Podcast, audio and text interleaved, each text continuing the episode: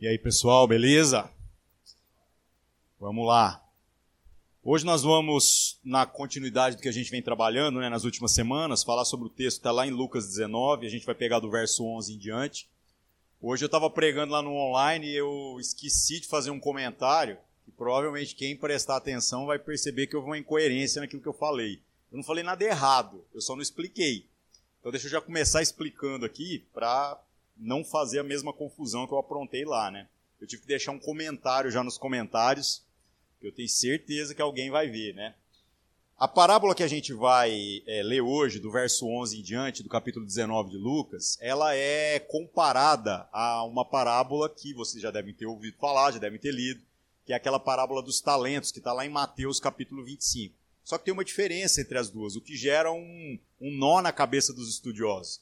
Será que é a mesma história?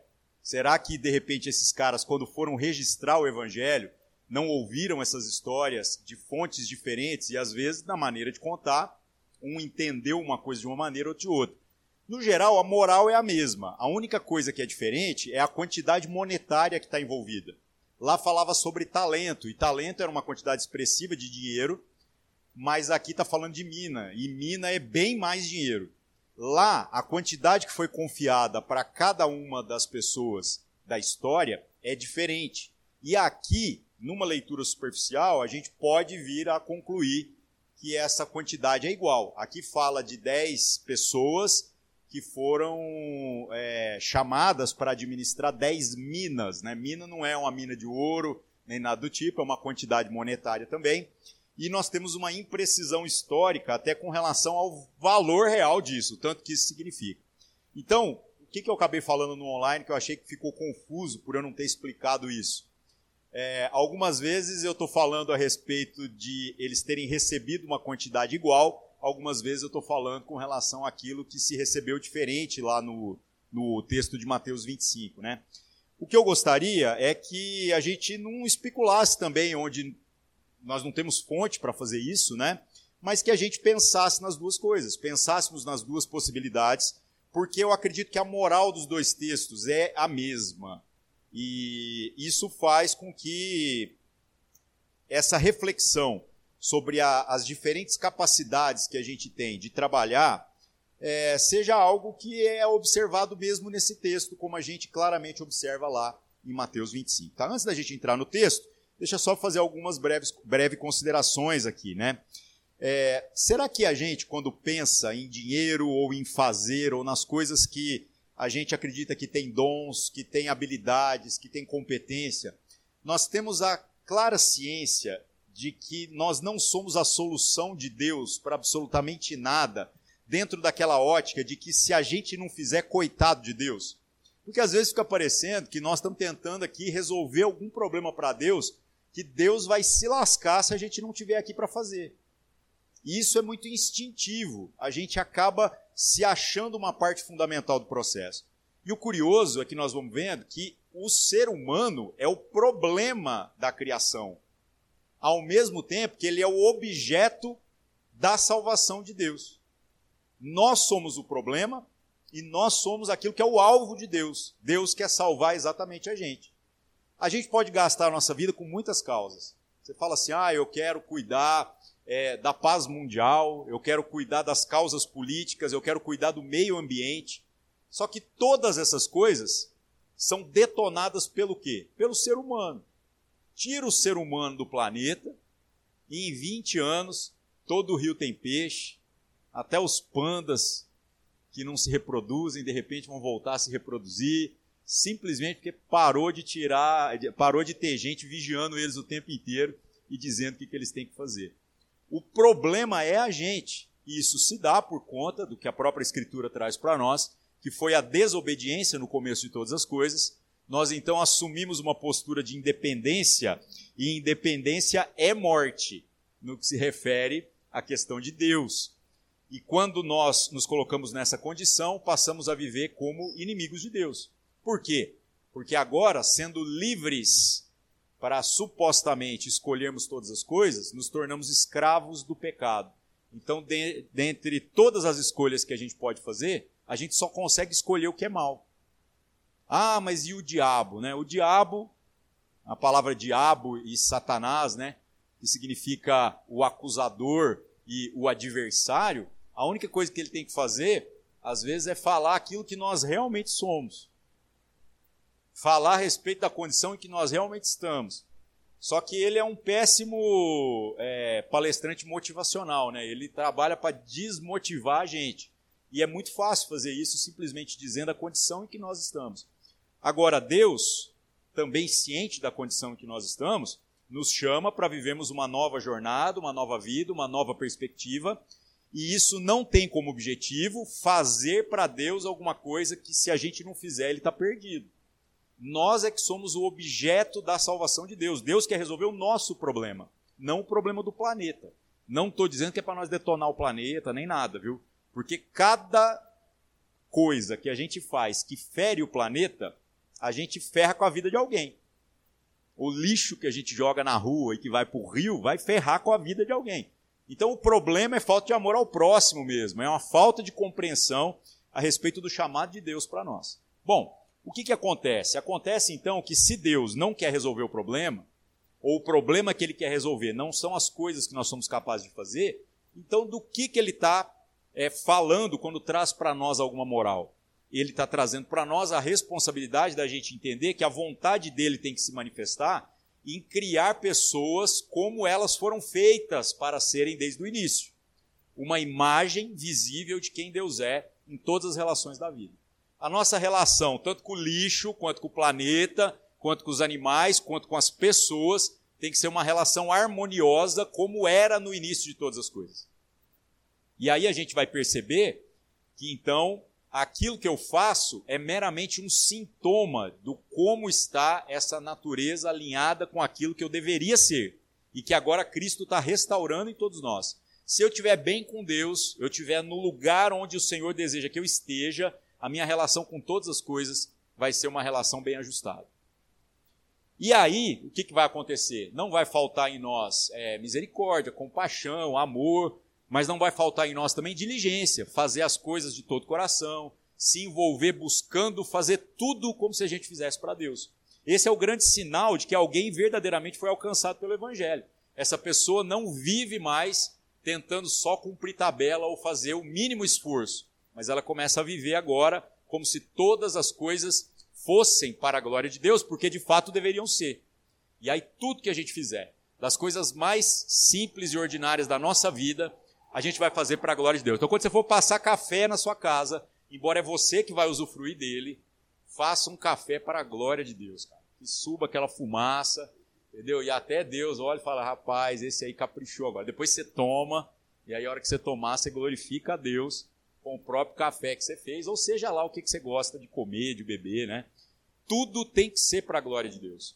E como nós gastamos o nosso tempo, o nosso esforço, como nós somos diligentes com as coisas, traduz então a natureza desse compromisso, dessa responsabilidade. Então a crise é que a gente tem uma responsabilidade muito grande de fazer muitas coisas, mas a gente se divide em dois grupos. Um grupo que quer fugir da responsabilidade o máximo que puder, que até reconhece que existe Deus, mas vira e fala assim: eu não tenho tempo para isso. Eu quero cuidar da minha vida, eu não não tô afim de ter que suportar essa suposta pressão, né, para que eu viva de uma determinada maneira. Não, Deus conhece o meu coração. Olha, então, o fato de Deus conhecer o meu coração é o que me dá mais pavor, sabe? Porque quem conheceu o meu coração, se passar slides no meu coração aqui, é, e a gente montar um tribunal, até vocês me mandam para o inferno. Quanto mais Deus. Ah, mas Deus é bom. É, mas ele não é otário, né? E eu acredito que é isso que eu mereço mesmo mas nós estamos aqui na luta. Deus está dizendo que em Cristo Jesus fui chamado para ser nova criatura e eu estou tentando viver o que Deus está dizendo a meu respeito, ao invés de viver aquilo que eu sinto, aquilo que eu acho que eu sei e aquilo que eu vejo no espelho. E a gente, pela palavra, pela comunhão, pelas orações, vai buscando essa jornada de santificação. E aí então eu entendo que isso traz responsabilidade. A responsabilidade é: eu vou fazer para Deus alguma coisa para resolver o problema dele? Não. O objeto da salvação de Deus sou eu mesmo. Então, o que Deus deseja através da minha relação responsável com todas as coisas é que eu me torne aquilo que eu deveria ser. Então, quando a gente pensar em dinheiro, em trabalho, em diligência, entendam que isso é o sintoma natural de alguém que verdadeiramente conheceu Deus. Tem um exemplo no Antigo Testamento que todo mundo adora citar, né, para falar de administração, de fidelidade, e às vezes a gente não vê o como que o cara é um exemplo de devoção, que é o tal do José lá, né, que foi levado, vendido como escravo pelos seus irmãos, foi levado para o Egito e por conta da ida dele como escravo para o Egito, depois todo o povo de Israel acabou sendo salvo da fome pela, pelo esforço dele, pelo trabalho dele. O cara era, era fora da curva. O cara chega para ser escravo numa casa, daqui um pouco ele vira o mordomo da casa, o gerente de todas as coisas. O cara literalmente dá a senha e o cartão de crédito na mão dele e fala: resolve. Dali um pouco ele vai preso por uma situação ruim que armaram para ele, né? Quando armam para a gente, a gente fica triste, né? Falou, oh, armaram para mim, onde estava Deus? Então, esse homem fiel, esse homem que tudo que põe a mão prospera, sendo fiel, que, que ele é premiado com cadeia. Então, não espere que quando as coisas derem errado na nossa vida, haja alguma coisa errada. Acontece. E aí ele tanto na cadeia, o cara era tão bom, mas tão bom que até o carcereiro já largava a chave da cadeia na mão dele, para ele cuidar dos outros presos. Esse preso é um preso fora da curva. Né? Que loucura é essa? E por conta dessa situação, de umas visões, uns sonhos que Deus deu é, para o faraó e depois ele foi capaz de interpretar, ele se tornou vice-faraó e isso trouxe uma prosperidade sobre a geração dele, salvou o povo de Deus e aí depois entra nos Dez Mandamentos, o filme, o desenho, a novela, não sei onde é que você viu, ou na Bíblia, tá? Como dizem, o livro é bem melhor do que as adaptações. Então vá no livro, com certeza você vai pegar coisas bem mais ricas, né? Este homem foi um homem diligente. Às vezes a gente pensa só no aspecto da administração. Mas entenda uma coisa: esse cara, quer seja como prisioneiro, quer seja como escravo, fazia tudo para a glória de Deus. Fazia tudo. Oh, precisa não, obrigado. Valeu, pode beber aí, mano. Eu, eu esqueço de beber mesmo. É. Aí você falou, pode levar? Não. Né? Senão dá vontade de eu ir no banheiro no meio aqui. Então, gente, o José, ele é um exemplo de devoção, porque quando ele era escravo, trabalhar bem ou trabalhar mal não aumenta o salário do cara. Escravo não tem salário. Escravo fazendo o básico do básico não apanha, e não apanhando já está bom. Para que, que você vai suar fazendo um pouco mais se não tem nenhum benefício monetário? Então, esse é o coração de alguém que entendeu que nós fomos chamados para trabalhar, nós não fomos chamados para ter emprego. Emprego a gente tem porque as contas vêm. Agora, trabalho é diferente. Mesmo que você esteja desempregado, você não pode se tornar uma pessoa que não trabalha. Uma pessoa que está alheia à responsabilidade de trabalhar. Todos nós vamos trabalhar sempre, se Deus permitir, até o último dia da nossa vida. Eu espero apenas que não seja para pagar as contas que a gente possa trabalhar por outros motivos, por uma consciência de que nós somos chamados para glorificar Deus em todas as coisas. Aí então, como eu falei, tem dois grupos. Tem um grupo que, quando recebe a informação de que existe um Senhor e que esse Senhor nos vocacionou para o trabalho, esse primeiro grupo já vira e fala assim: não, eu não quero viver desse jeito aí. Eu não tenho tempo para essas coisas. Eu vou cuidar da minha vida e quando eu tiver afim, aí eu mexo com essa parada. E depois tem um segundo grupo que já assume a responsabilidade, mas mesmo dentre aqueles que assumem as responsabilidades, nós vamos ver também que dá para fazer melhor ou dá para fazer pior. E a gente precisa se enxergar nessas histórias. A gente tem que começar a ler Bíblia não pensando nos outros, mas pensando na gente mesmo. Quem somos nós? Porque talvez na nossa caminhada nós vamos passar pelos diferentes personagens que são citados aqui. Então vamos ler o texto e aí a gente agora vai poder refletir no que, que ele está dizendo para nós, tá? Então, Lucas capítulo 19, a gente vai começar aqui do verso 11. Diz assim: Ouvindo eles estas coisas, tudo que Jesus estava falando antes aqui, né? Jesus contou uma parábola, visto estar perto de Jerusalém e lhes parecer que o reino de Deus havia de manifestar-se imediatamente. Do que, que o texto aqui está dizendo? Gente, Jesus falou tanta coisa boa, tanta coisa legal, que os caras achavam que Jesus já tinha vindo para passar a régua. e assumir já o trono do reinado dele, e já é, é, ir lá e derrubar os governos iníquos, e promover a justiça de maneira definitiva. Ou seja, a gente está sempre nessa paranoia de quando que as coisas têm que acontecer, e a gente sempre quer que aconteça no nosso prazo. Então, ó, gente, Deus não está atrasado como nunca esteve. Quando perguntaram para Jesus, é, depois lá no livro de Atos, né, quando que essas coisas vão acontecer, a resposta de Jesus é muito clara. Não compete a vocês conhecer os tempos e épocas que o Pai reservou por sua exclusiva autoridade. Então, na boa, viva pronto. Viva com as malas prontas. Por quê? Porque ninguém sabe qual é o dia. Então você tem que estar pronto para morrer hoje, tem que estar pronto para morrer amanhã ou daqui a 50 anos. Embora eu duvido que eu vá chegar lá. Esteja pronto. Viva pronto. Não deixe nada para amanhã. Não deixe o perdão que devia ser dado hoje para amanhã. Não deixe, às vezes, aquilo que é a treta também, que você tem que resolver para amanhã. Resolve hoje. Faz isso sempre. Acerta a sua vida diante de Deus. Hoje nós vamos celebrar ceia aqui, como a gente faz todos os meses, né? todo segundo domingo do mês, e a gente sempre repete isso. Não existe um impedimento na Escritura com relação a pecado para tomar ceia. Por quê? Porque pecado a gente resolve aqui facinho. Você coloca a sua vida diante de Deus em oração, não conte para mim, por favor, não quero saber dos seus pecados. Só faz sentido eu saber do seu pecado aqui se eu puder te ajudar em alguma coisa. Agora, em outro caso, meu irmão, você conta para Deus aí, Certo? Você não está precisando de ajuda, se é uma coisa que está resolvida, você vai orar, você vai colocar os seus pecados diante de Deus, e havendo genuíno arrependimento em você, você vai usufruir do perdão e está tudo certo. O que, que é um impedimento para a gente tomar da mesa do Senhor? A gente não reconhecer o corpo de Cristo, ou seja, a gente achar que é possível se alimentar de Deus sozinho, para resolver só o nosso problema individual, ao invés da gente entender que isso foi dado para nós, e é por isso que a gente está aqui. Ah, eu não posso fazer isso na minha casa? Se for tudo para minha casa, eu posso. Mas nós dependemos de assumir essa responsabilidade sobre algo que nos foi confiado. O que é essa responsabilidade? Uns aos outros. E isso é a igreja, não é o prédio, não é CNPJ, não é a conta em banco, Pix, dinheiro, nada disso. São de fato as pessoas. Agora, os caras aqui estavam numa paranoia, falando: não, o mundo está tão zoado, está tão doido, que é certeza que Jesus vai passar a régua é agora. E todo ano eu escuto gente falando: ah, gente, do jeito que o mundo está, deste ano não passa. Eu tive amigos que falaram assim: para que estudar para o vestibular, cara?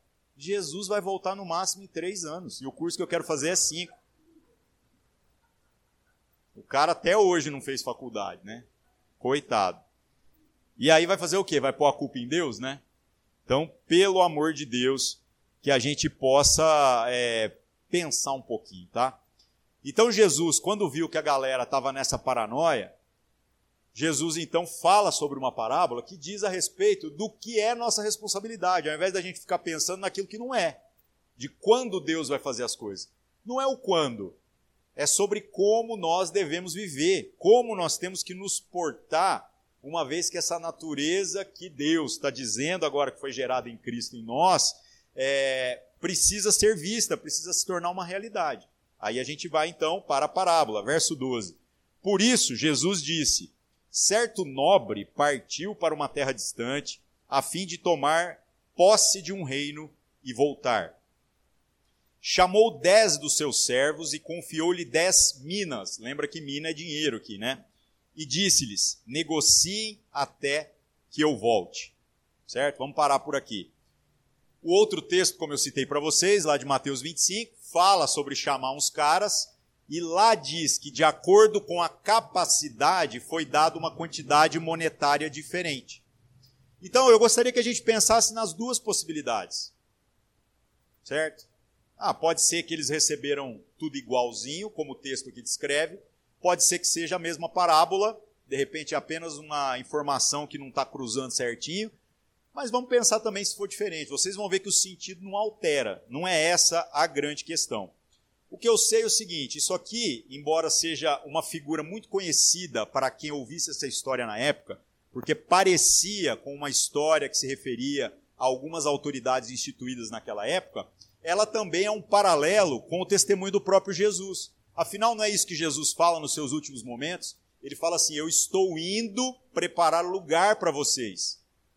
E aí eu vou voltar. E aí eu vou levar todos vocês para estarem comigo.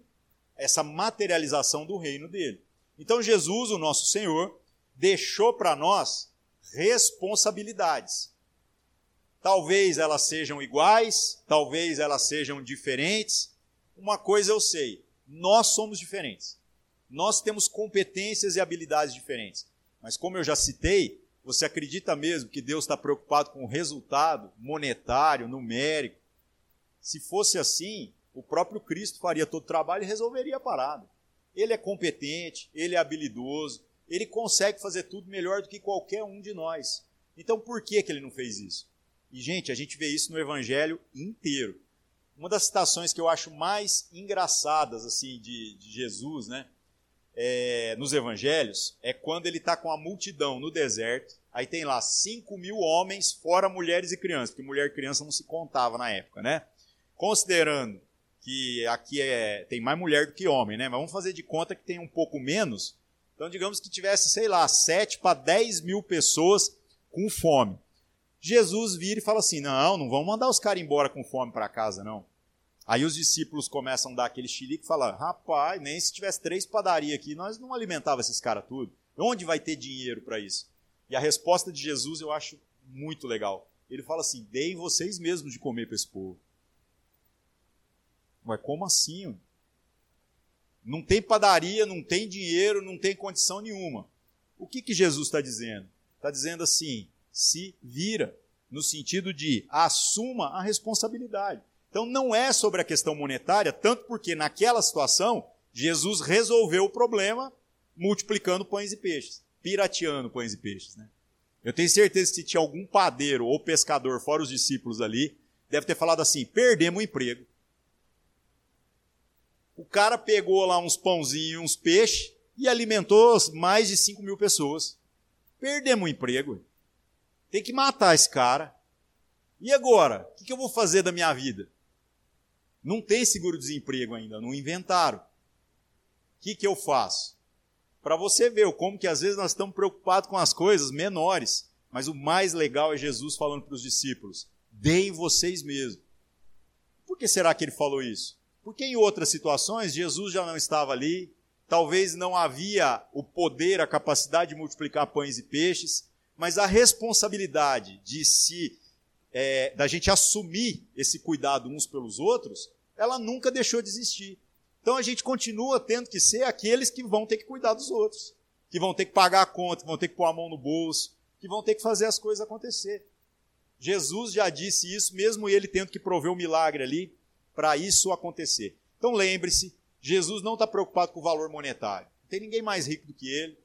Certo? Se é, o aluguel da igreja fosse algo que comprometesse a igreja na história, na eternidade, ele pagava. Ele arrumava um pix e fazia. Né? Mas nós somos chamados para viver uma série de coisas, uma série de contas que a gente vai pagando e que a gente vai entendendo que é um privilégio fazer isso. Né? É para todos? Não, não é. De fato, não é. Né? É igual na casa da gente. Né? Na casa da gente tem os adultos que pagam as contas e tem as crianças que comem. Né? Na medida em que a gente vai amadurecendo, a gente vai pagando as contas. Né? Eu espero apenas que a gente não seja nenhum filho de 50 anos que mora com a mãe e tem que pedir mesada ainda para comer, sabe? Porque aí fica muito infantil essa nossa jornada de espiritualidade. Mas vamos voltar para o texto. Vamos lá, vamos pensar no que, que o texto aqui vai dizer, né? Então a gente leu até o 13, né? Chamou dez dos seus servos e confiou-lhes dez minas. Então entende-se que deu uma mina para cada um. Negociem até que eu volte. Trabalhe com aquilo que eu coloquei na mão de vocês. Verso 14. Mas os seus concidadãos, lembra que eu falei de um primeiro grupo que falou: não tenho tempo para essas coisas, não quero me comprometer com isso, eu vou cuidar da minha própria vida? Agora está falando deles. Mas os seus concidadãos o odiavam, o Senhor, e enviaram após ele uma embaixada dizendo: Não queremos que este reine sobre nós. Deus, fica na sua aí e deixa a gente cuidar da nossa própria vida. Voltando agora aos que assumiram a responsabilidade. Então, será que nós somos desse primeiro grupo ou a gente é agora dos que assumem? Vamos ver. Mesmo dentre os que assumem, ainda assim existem diferentes posturas. Verso 15.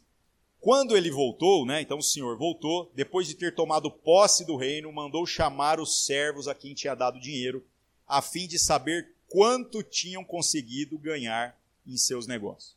Então chegou a hora da prestação de contas. Lá em Mateus 25, na parábola, fala de um que tinha 10 talentos e conseguiu ganhar mais 10.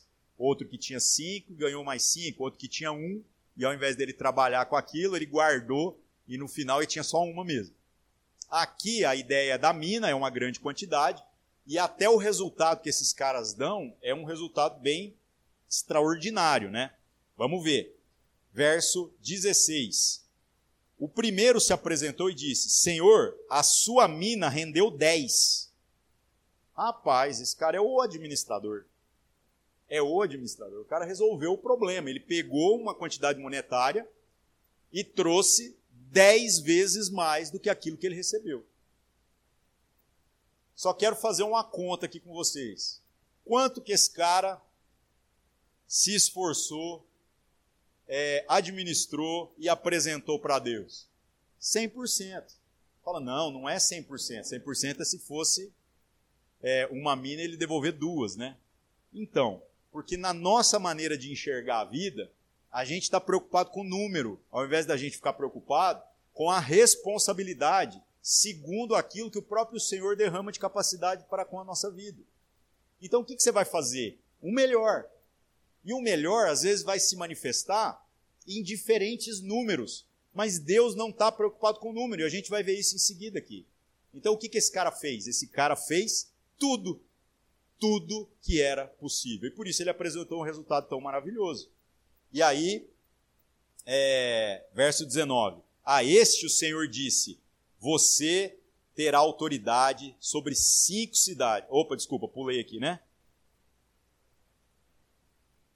17, isso mesmo. O Senhor lhe disse: Muito bem, servo bom. E porque você foi fiel no pouco, terá autoridade sobre dez cidades. Então ele foi chamado de servo bom, servo fiel o cara que recebeu uma competência e trabalhou segundo tudo aquilo que podia para fazer o melhor. E ele fez o melhor. Ele fez aquilo que ele podia fazer. Só que aí no verso 18 conta a história de um outro cara.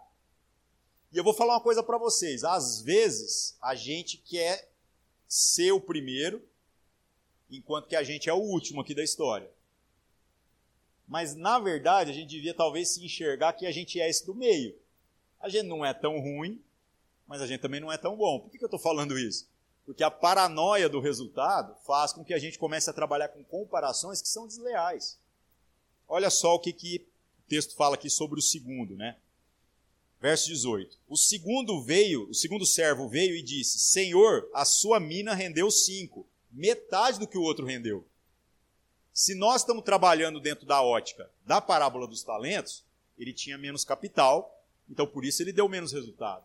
Se nós trabalharmos a partir da ótica de que as quantidades que foram distribuídas é igual, é, eram iguais, né? todo mundo tinha uma mina, então o resultado desse cara é 50% do resultado do outro. Mas nós temos que entender que o que esse cara apresentou para Deus é 100%. É tudo que ele podia fazer. É tudo que estava sob seu cuidado. E exatamente por conta disso, ele ouve essa mensagem do Senhor. O que, que diz aqui?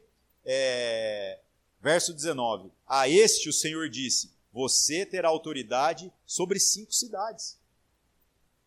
Ou seja, o Senhor também recompensa, o Senhor também está abençoando esse cara. O que é abençoar? É falar bem.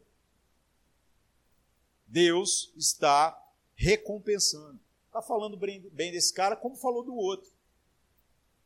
E às vezes nós estamos achando assim, não, eu sou o cara de 10. Olha, se a gente for o cara de 5, tá bom, viu, irmãos? Trabalha para ser o de 10. Mas vamos reconhecer que até mesmo para fazer as coisas com diligência, nós dependemos assim da graça e da misericórdia de Deus sobre a nossa vida. Porque infelizmente o que acaba acontecendo é que muitas vezes a gente é o terceiro que a gente vai ler aqui agora. Verso 20. Então veio outro servo dizendo: Senhor, aqui está a sua mina que eu guardei embrulhada num lenço, porque eu tive medo do Senhor, que é homem rigoroso. O Senhor retira onde não depositou e colhe o que não semeou. Que visão que esse cara tem de Deus, hein? Deixa eu falar uma coisa para vocês, ele não está errado, não. Deus é de fato um cara rigoroso. E sabe por que, que não é injusto, embora pareça, o Senhor ser alguém que vai colher onde ele não plantou aqui? Porque a responsabilidade que esse homem recebeu do seu Senhor é exatamente de fazer o plantio. Foi confiada a ele a responsabilidade de administrar. Então, meus irmãos, o que nós fazemos no reino de Deus, para a glória de Deus, é um privilégio de fazer parte da obra do próprio Deus. Se Deus delegou para nós algo, Ele está nos dando a capacidade, a possibilidade de materializar, de viver isso, e a gente estiver vivendo aquém disso, nós vamos morrer pela nossa própria boca, como é a situação desse cara aqui. Um cara que, com justo sentimento, teve medo. Só que ele teve tanto medo de perder que ele se esquece que o nosso Senhor não está necessariamente preocupado com o resultado numérico. Não está. A única coisa que o Senhor está preocupado aqui é o quanto esse cara foi diligente em trabalhar o que lhe foi confiado. Então vamos extrapolar o texto, falar agora no campo das especulações e das opiniões. Será que se esse cara tivesse falado assim: Senhor, trabalhei, trabalhei, trabalhei, trabalhei igual de 10, e eles são testemunha, mas não consegui, só estou com uma aqui. Será que o Senhor acharia que alguém está devendo alguma coisa? É o que eu estou falando. A gente vai vendo que às vezes essa paranoia do número, do resultado, é nossa, não é de Deus. Deus está querendo o quê?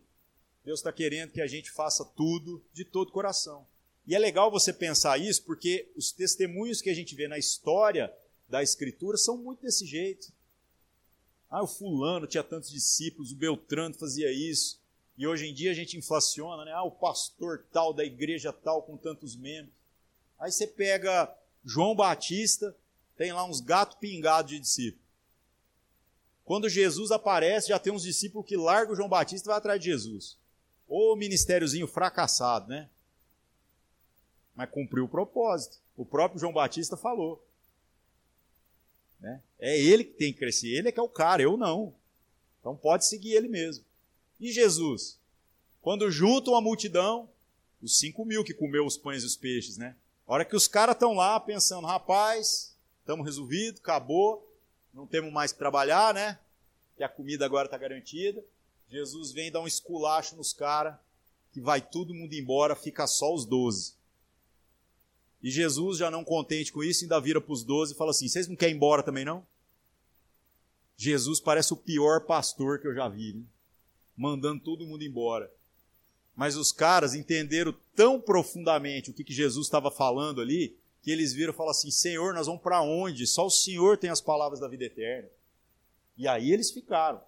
Jesus é o cara que é pastor de uma igreja de 12 membros e ainda um se desviou, Judas Iscariotes. Se você contar isso para alguém, se falar, não, eu sou membro, eu sou pastor de uma igreja, tem 12 pessoas e um me traiu. As pessoas riem, vão falar assim, cara, você é o pior pastor do mundo, é Jesus. E ele virou o mundo de cabeça para baixo com esses 11 homens inicialmente, aos quais, obviamente, muitos foram acrescentados depois. Com esses 11 homens. Então essa paranoia do número, ela é muito mais nossa do que de Deus. Deus está preocupado em que a gente faça as coisas de todo coração, a gente coloca a nossa vida ali tentando fazer o melhor, tá? Então vamos voltar aqui, vamos voltar para o texto, né? Olha só o que o Senhor responde, verso 22. Mas o Senhor respondeu: servo mau, eu o julgarei usando as suas próprias palavras. Você sabia que eu sou homem rigoroso, que retiro onde não depositei e colho o que não semeei. Por que você não pôs o meu dinheiro no banco?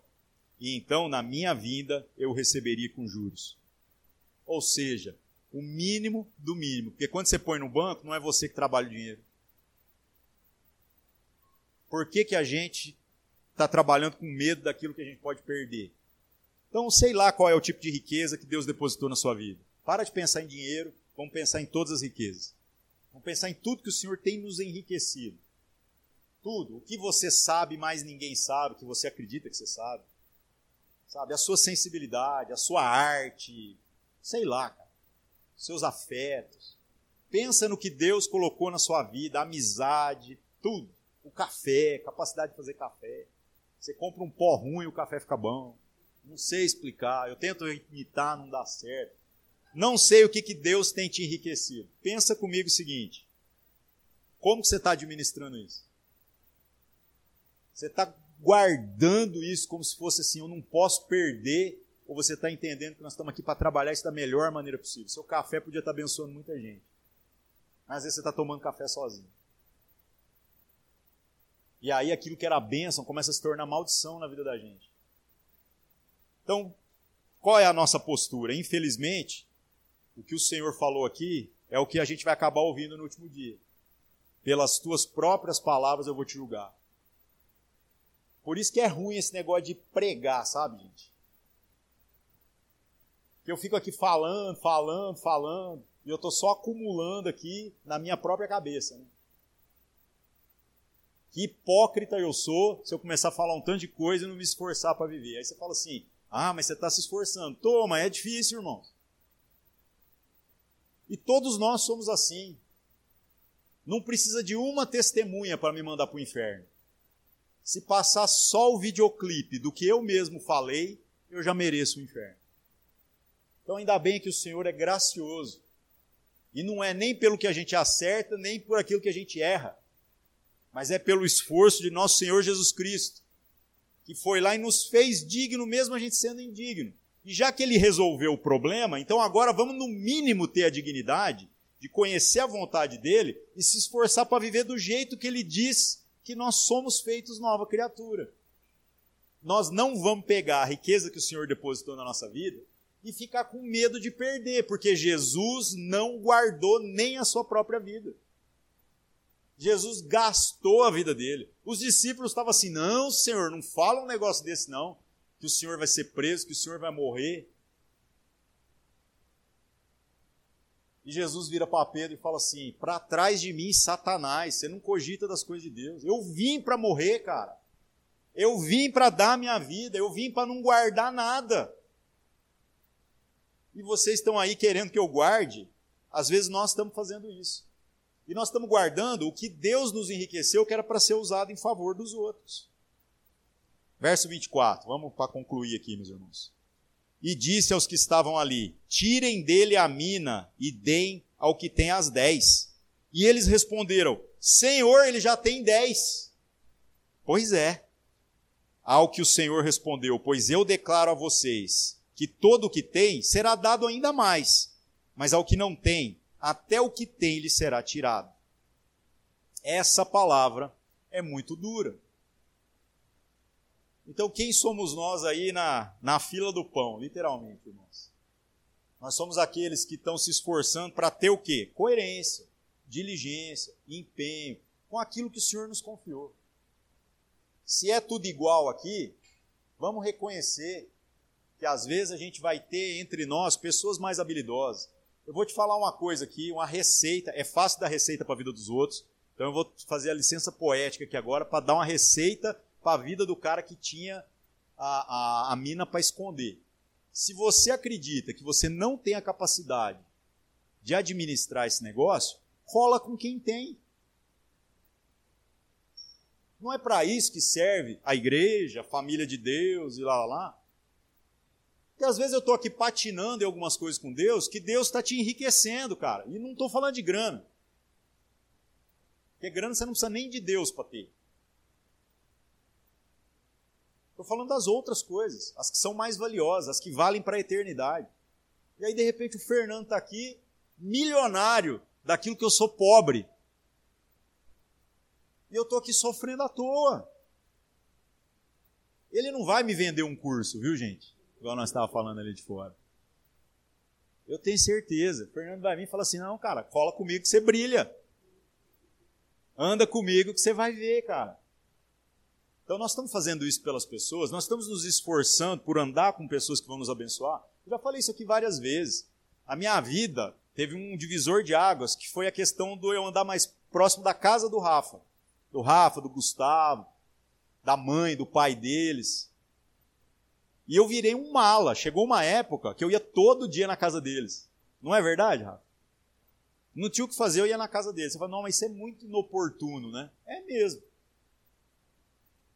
É mesmo. Mas eu pensei, enquanto eu não for expulso, eu não largo esses caras. Eles nunca me mandaram embora. Será que nós estamos nos esforçando para colar com gente que pode, às vezes, nos abençoar com algo que essa pessoa já tem recebido? E mais, será que nós estamos sendo aqueles que estão também abrindo a vida, dizendo assim: ô oh, cara, vem cá, isso aí que está te faltando, eu tenho aqui para repartir. Esquece dinheiro. Dinheiro não é o problema.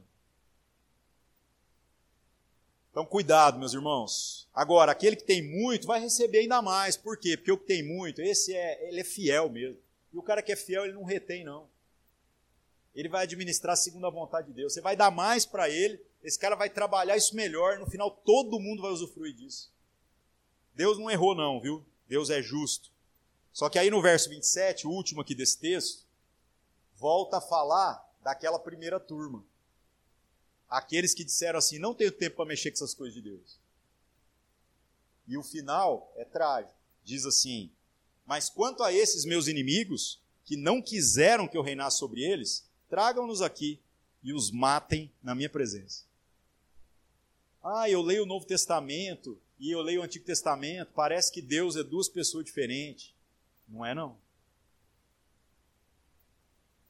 Tanto que a verdadeira maturidade na vida do cristão vai se dar quando a gente conseguir enxergar Jesus no Antigo Testamento e enxergar o zelo e a ira de Deus no Novo Testamento porque é a mesma mensagem. A Bíblia é cristocêntrica, é Jesus que está no meio de todas as coisas. Ele estava no princípio, ele está no meio e ele vai estar no fim. Se a gente entender isso, meus irmãos, todas as coisas mudam. Qual tem sido a nossa relação com a nossa devoção, com aquilo que a gente tem que viver, com aquilo que a gente tem que fazer, nosso comprometimento com o que Deus tem colocado nas nossas mãos. Nós estamos dizendo que a gente não tem tempo para isso, porque a gente tem outras coisas para resolver. Que outras coisas, meus irmãos? Que outra coisa é mais importante? A gente não sabe se vai estar vivo amanhã. Ah, mas eu tenho que pagar umas contas. Sempre tem. Nós também. Ah, agora eu estou ocupado. Nós também estamos. A gente não é vagabundo e está aqui porque não tinha mais nada para fazer.